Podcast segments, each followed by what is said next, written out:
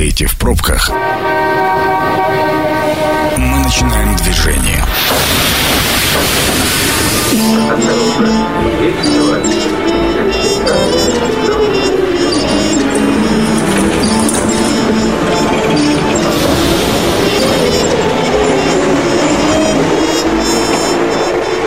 Метро. Главные темы Красноярска.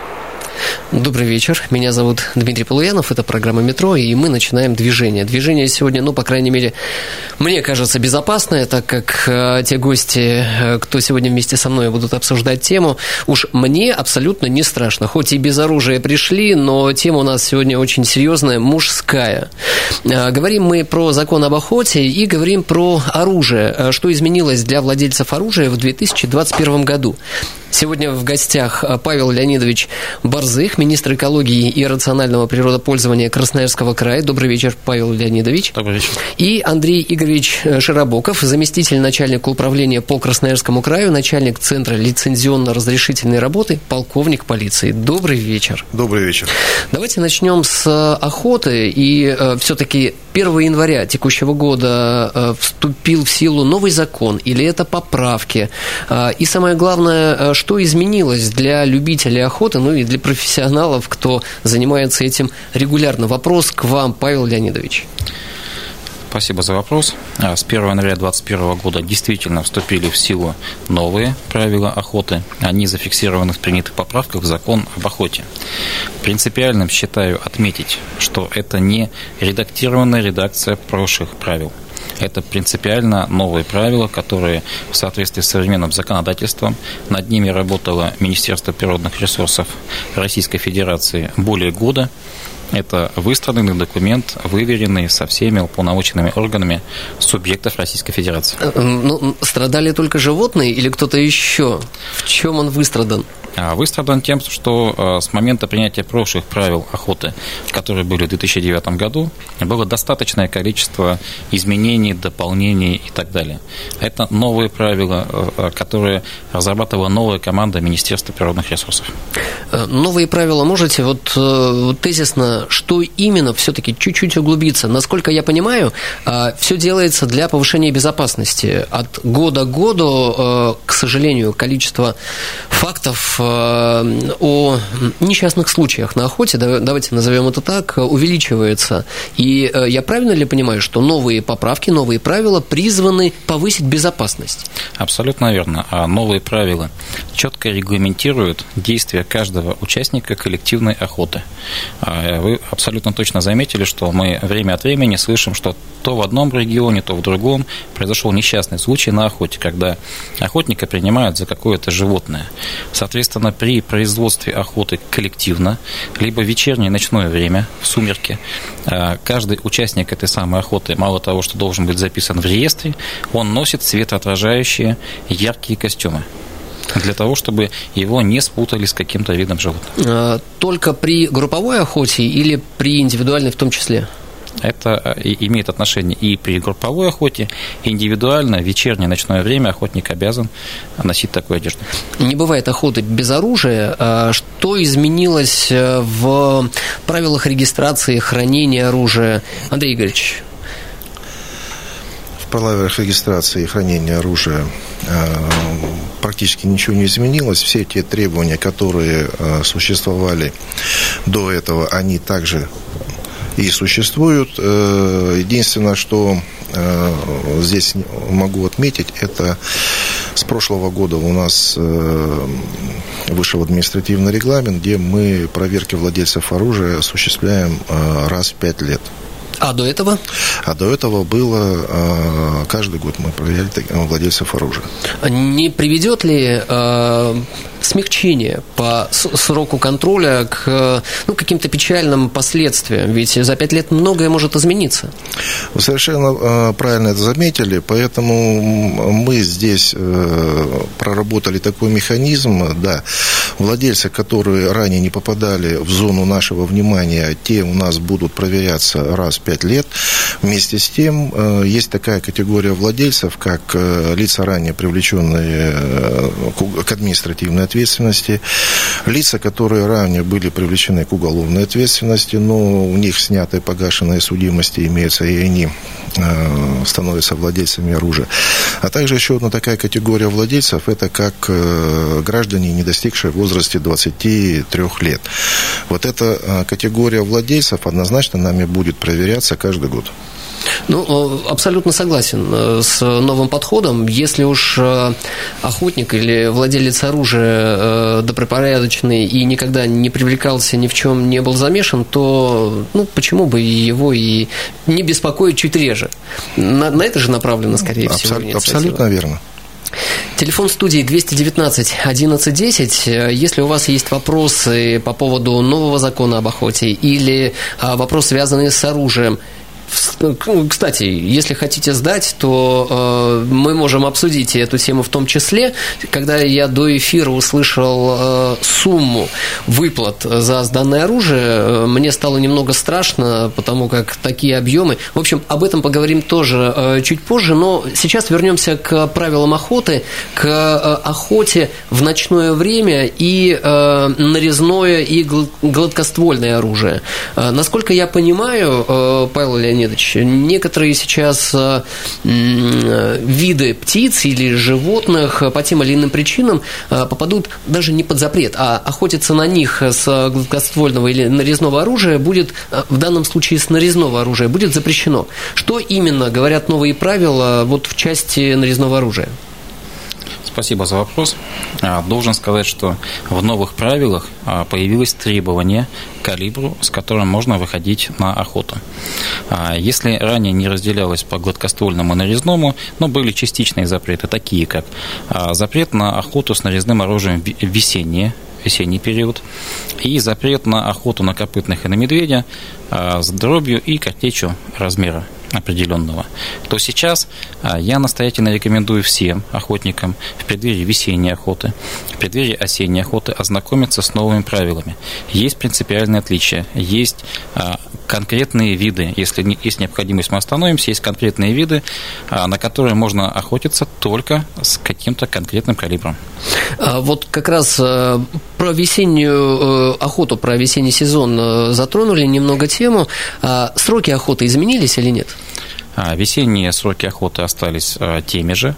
10 а, дней мы, как традиционно в Красноярском крае, начинаем с середины апреля, и у нас поскольку субъект достаточно вытянут с юга на север, и мы каждые 10 вот, зон южная группа районов, центральная, северная и очень северная, которые Венки и Таймыр.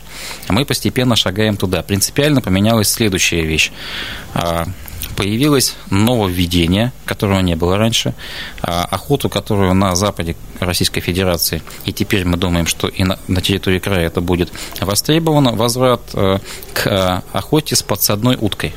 Вот те охотники, у которых она есть, имеют право охотиться в весенний период в течение 30 дней.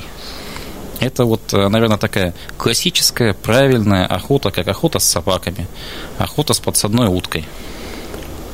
Но я не знаю, как к этому подготовиться. Вот про подсадную утку никак не могу прокомментировать. Э, они своих уток выращивают, что ли? А, это же целая культура. А, люди целый год а, содержат утку криковую, которая в весенний период своим криком приманивает селезни, потому что весной можно охотиться только на селезней.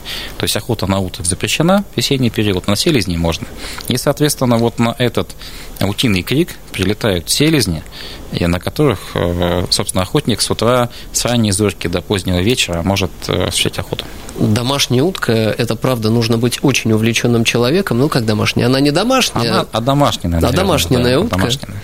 Э, целый домашний зоопарк. А домашняя утка, а собаки, с которыми, может быть, еще есть какой-то набор, ну, не знаю, птиц и зверей, которых... Вы абсолютно правы, потому что вот это 18 может быть, век, 17 19 охота с подсадной уткой, охотка, охота с собакой, которая классически у нас есть, охота с э, ловчими птицами. Вот все эти э, виды охот очень конкретно прописаны в этих правилах. Домашнюю косулю еще никто не заводил? Ну, так, чтобы на подсадную косулю. Ну, домашнюю косулю наверняка кто-нибудь заводил, это больше европейская часть, но, пользуясь вот этим вопросом, скажу, что с косулей сибирской, которая обитает в Красноярском крае, по нашим данным, по данным многих охотпользователей, ситуация более чем стабильна. Андрей Игоревич, э, не знаю, как для вас, но для меня немного экзотично звучит э, охота с арбалета или с лука. В Красноярске, в Красноярском крае, насколько распространена или набирает популярность, может быть, э, такая охота с такими, казалось бы, сейчас экзотическими э, видами оружия? Регистрируете? А, спасибо за вопрос. В прошлом году у нас вышли поправки в 150-й федеральный закон, в котором внесены такие термины, как э, луки, арбалеты, метательное оружие. Значит, э, в настоящее время, да, они прописаны, но э, административного регламента по порядку выдачи таких разрешений у нас пока нет. И здесь действует пока, будем говорить, правило, если у тебя оно есть, ты можешь, в принципе, пока идти поохотиться. А, жестких требований пока к этому нет, к сожалению. Но я думаю, мы ожидаем в ближайшее время выхода этого административного регламента, который упорядочит именно вот эту категорию оружия. А в Красноярске есть охотники, кто зарегистрировал уже подобный вид оружия? А, по поводу луков и арбалетов я уже только что ответил, что это мы пока не регистрируем. Пока, нет, пока да. не регистрируем. Есть такая категория оружия, как пневматическое оружие. Угу. Пневматическое оружие, значит, эм, с мощностью до 7,5 джоулей, она у нас э, не лицензируется, то есть может человек прийти по паспорту, его приобрести и, соответственно, использовать его для практической стрельбы. Ну, в принципе, для чего нужно вот это пневматическое оружие? Это для освоения навыков э, для стрельбы. Оружие с дульной энергией свыше 7,5 джоулей, да, оно подлежит регистрации в обязательном порядке. Есть есть административный регламент 359, э, утвержденный приказом Росгвардии. Соответственно, на эту уже категорию оружия выдается лицензия серии ЛПА. Поэтому это оружие подлежит учету. Все то же самое Значит, э, охотничий билет должен быть, э, все документы, как для приобретения э, либо гладкоствольного и нарезного оружия. Ну, скорее всего, пневматическое оружие не так распространено, как гладкоствольное и нарезное, но наверняка кто-то увлекается, или это как дополнительное оружие к нарезному или гладкоствольному? Если говорить с точки зрения охотника и просветите, может быть, э, Павел Леонидович, вот э, пневматическое оружие пользуется ли популярностью у охотников? Кто-то использует его?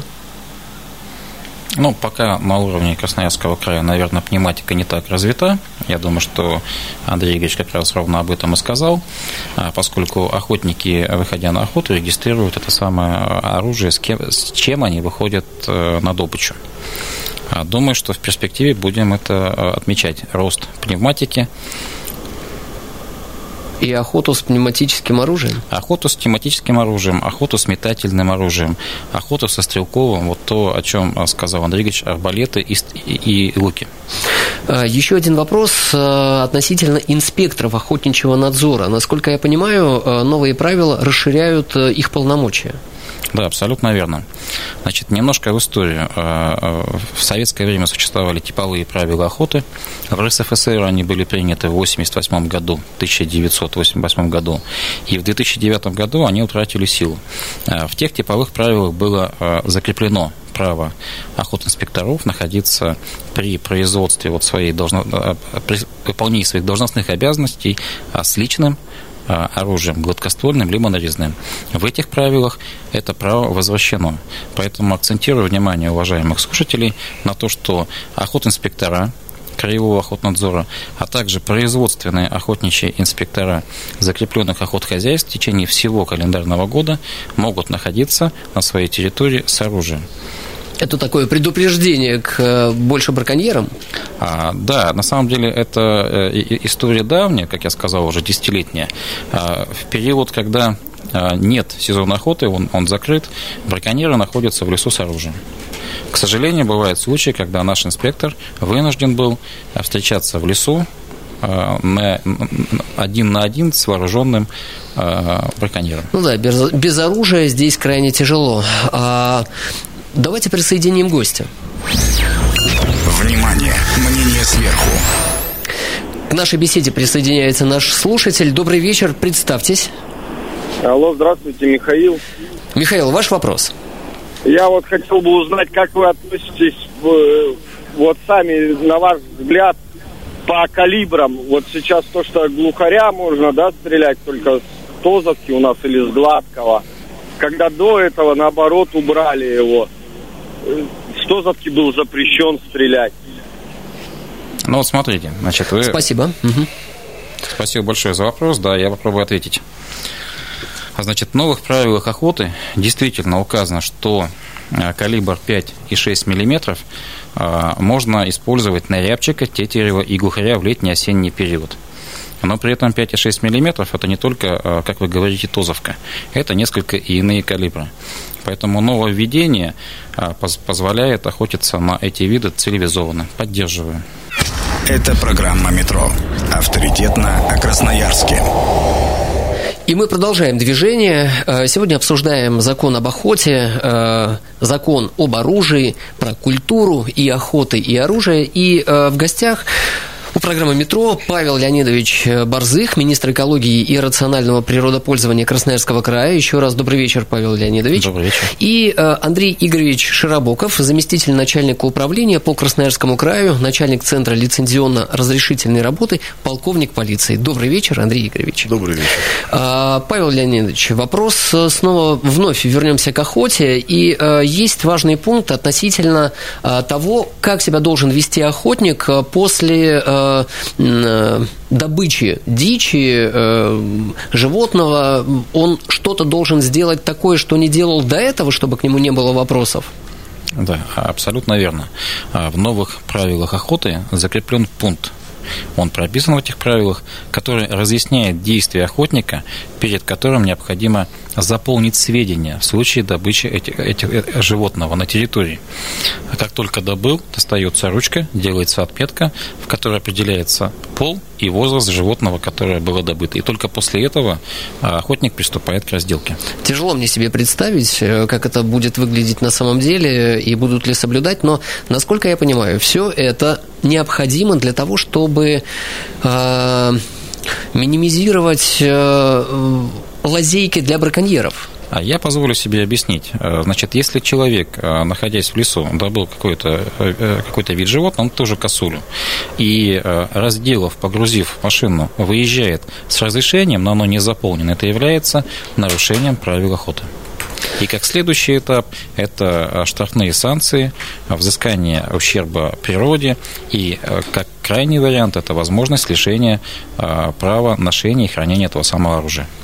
И еще один вопрос, касающийся пристрелки. Э, здесь тоже определенные послабления, насколько я понимаю. Да, абсолютно точно, это послабление. Я думаю, что наши э, слушатели-охотники воспримут это правильно. Регулярно э, охотник покупает оружие, там новое, либо меняет свое старое, или калибр новый приобретает. Ранее пристрелка оружия могла быть осуществлена в специализированных тирах, пристрелочных центрах. Сейчас в период охоты охотник, имея на руках то есть разрешенные, естественно, сроки, имея на руках путевку, и, и имеет возможность пристрелять свое оружие в тех угодьях, куда он купил путевку. Давайте к нашей беседе подключим слушателя. Добрый вечер. Как вас зовут? Алло. Меня зовут Игорь. Игорь, ваш вопрос. Я хотел бы уточнить по весенней охоте. Вот э, говорили, что нужно охотиться с, под, с одной уткой. Это имеется в виду как? Натуральную, живую утку? Или можно будет э, подсадную купить в магазине? Вот разъясни, прошу разъяснить этот вопрос, потому что как Спасибо большое. Купить подсадную в магазине. Вряд ли в супермаркете, ну, Павел Леонидович. Да, абсолютно верно. Наверное, в магазинах пока подсадных уток не продают. Я попробую объяснить. Значит, весенняя охота традиционно у нас с вами в Красноярском крае начинается с середины апреля и заканчивается на севере Красноярского края в июне месяце. И длится она по 10 календарных дней в каждом, каждой из зон, так называемая южная группа районов, центральная, северная и так далее. А в новых правилах охоты позволяет дополнительно вот к этим 10 дням, которые так и остаются, охотникам, которые в течение а, всего года содержат подсадную утку, но у себя есть такие любители а, природы, это классическая охота.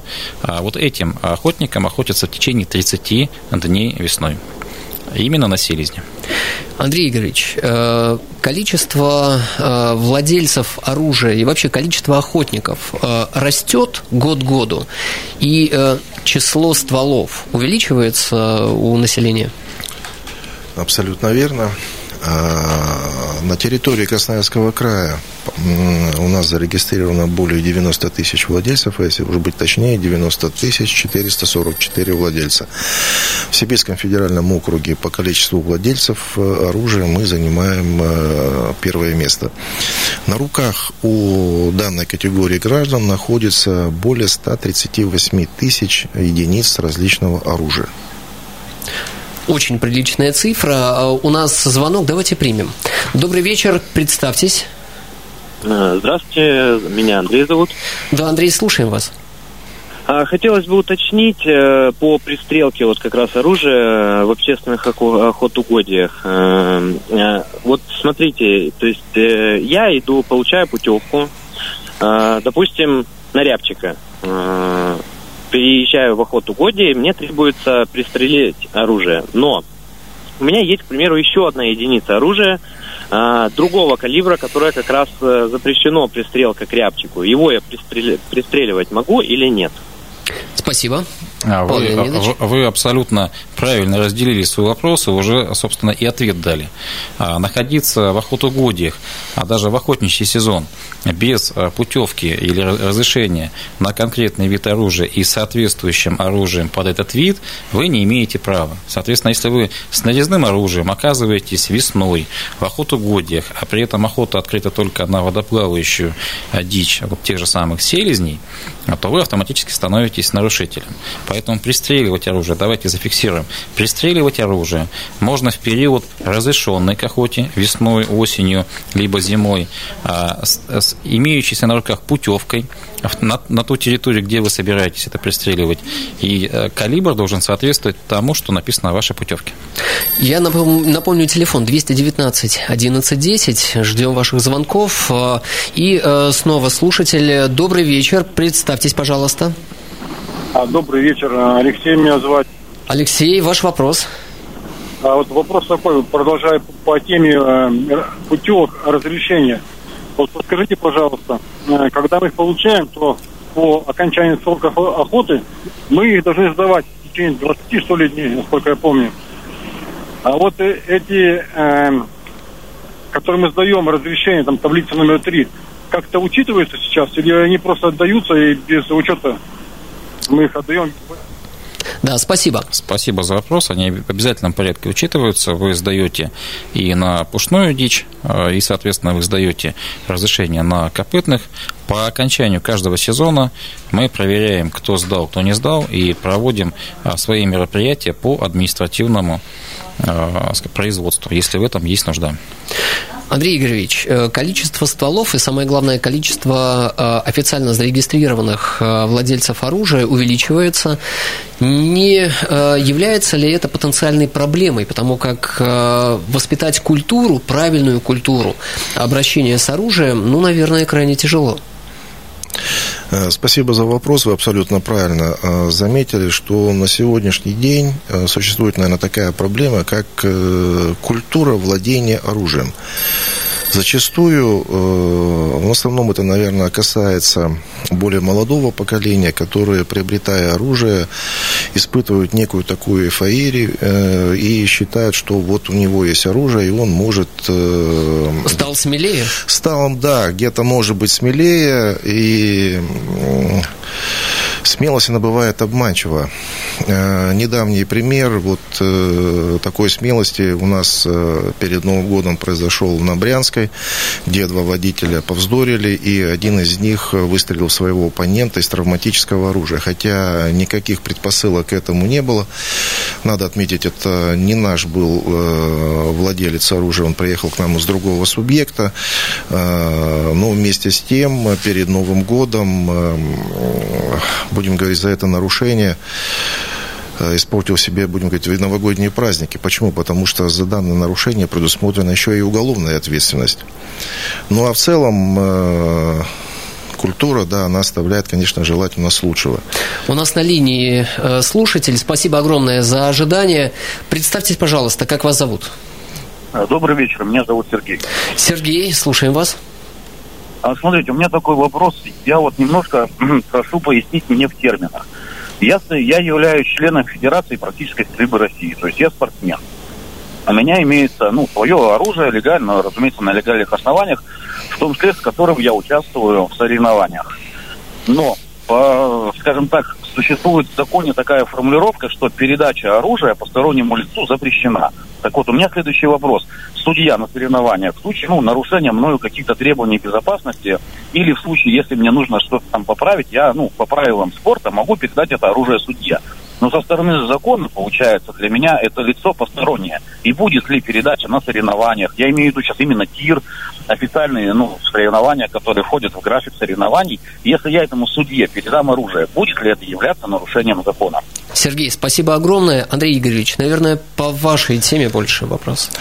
Да, значит, ну, вы здесь, ну, может быть, даже и э, вы э, правильно разграничили. Э, одно дело, когда вы находитесь, будем говорить, на стрельбище, занимаетесь практически стрельбой и передали оружие совершенно постороннему лицу, это один момент, да, а когда вы находитесь на соревнованиях и по правилам соревнования что-то произошло с оружием, какая-то неисправность, вы, естественно, поднимаете руку и, соответственно, необходимо Э, провести какие-то с ним манипуляции.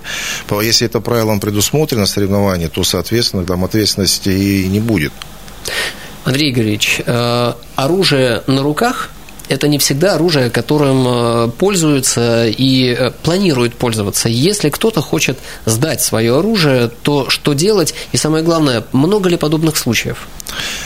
На сегодняшний день, давайте так, разграничим Э, сдачу оружия. Есть э, оружие, которое э, приобретено владельцем на законных основаниях, и он в каких-то силу своих обстоятельств решил от него отказаться. Это первый момент. И второй момент – это так называемая сдача незаконного оружия. На территории Красноярского края уже не первый год проходит операция оружия. Она будем говорить, утверждена постановлением правительства Красноярского края и финансируется за счет э, средств правительства Красноярского края. И она э, дает свои определенные положительные плоды. В каком э, плане? Вот э, за 2020 год гражданами было сдано различного оружия э, около 250 единиц патронов различного калибра более 11 тысяч единиц. 2,5 килограмма пороха, одна боевая граната. А, граната? Да, даже одна боевая граната. Соответственно, а, при сдаче всех э, этих компонентов э, предусмотрено, естественно, денежное вознаграждение. Но э, если это сданное оружие после всех проверок не проходит ни по каким э, учетам, не Э, э, участвовал в совершении каких-то э, преступлений, да, то, соответственно, через какое-то время после проверки, еще раз повторюсь, по базам учета, гражданин получает денежное вознаграждение. Вы заметили как бы правильно в начале передачи о том, что суммы суммы за сданное оружие, они э, возросли. Э, ранее, еще в 2018 году, если за сдачу э, нарезного оружия, пригодного для стрельбы, гражданин, сдавший, мог получить 5 тысяч рублей, то сейчас эта сумма составляет 10 тысяч рублей. Какую вообще сумму выплатили в 2020 году? За 2020 год гражданам мы выплатили полтора миллиона рублей. Причем Полтора миллиона рублей мы гражданам выплатили э, уже в ноябре. И деньги закончились? И деньги уже закончились. На сегодняшний момент э, у нас уже сдано гражданами оружие э, уже на 250 тысяч. А сегодня только 28 января. А сегодня только 2, ну это будет говорить, это декабрь э, прошлого года и вот до 28 января текущего года. Я благодарю гостей э, за интереснейшую беседу. Э, Павел Леонидович Борзых, министр экологии и рационального природопользования Красноярского края, и э, Андрей Игоревич Широбоков, заместитель начальника управления по Красноярскому краю, начальник Центра лицензионно-разрешительной работы, полковник полиции. Говорили про закон об охоте, говорили про оружие. Меня зовут Дмитрий Полуянов, это была программа «Метро», и напомню, что программы «Метро» публикуются на сайте 102 и 8 FM. Эм. До новых встреч! Станция конечная. Поезд дальше не идет. Просьба освободить вагоны.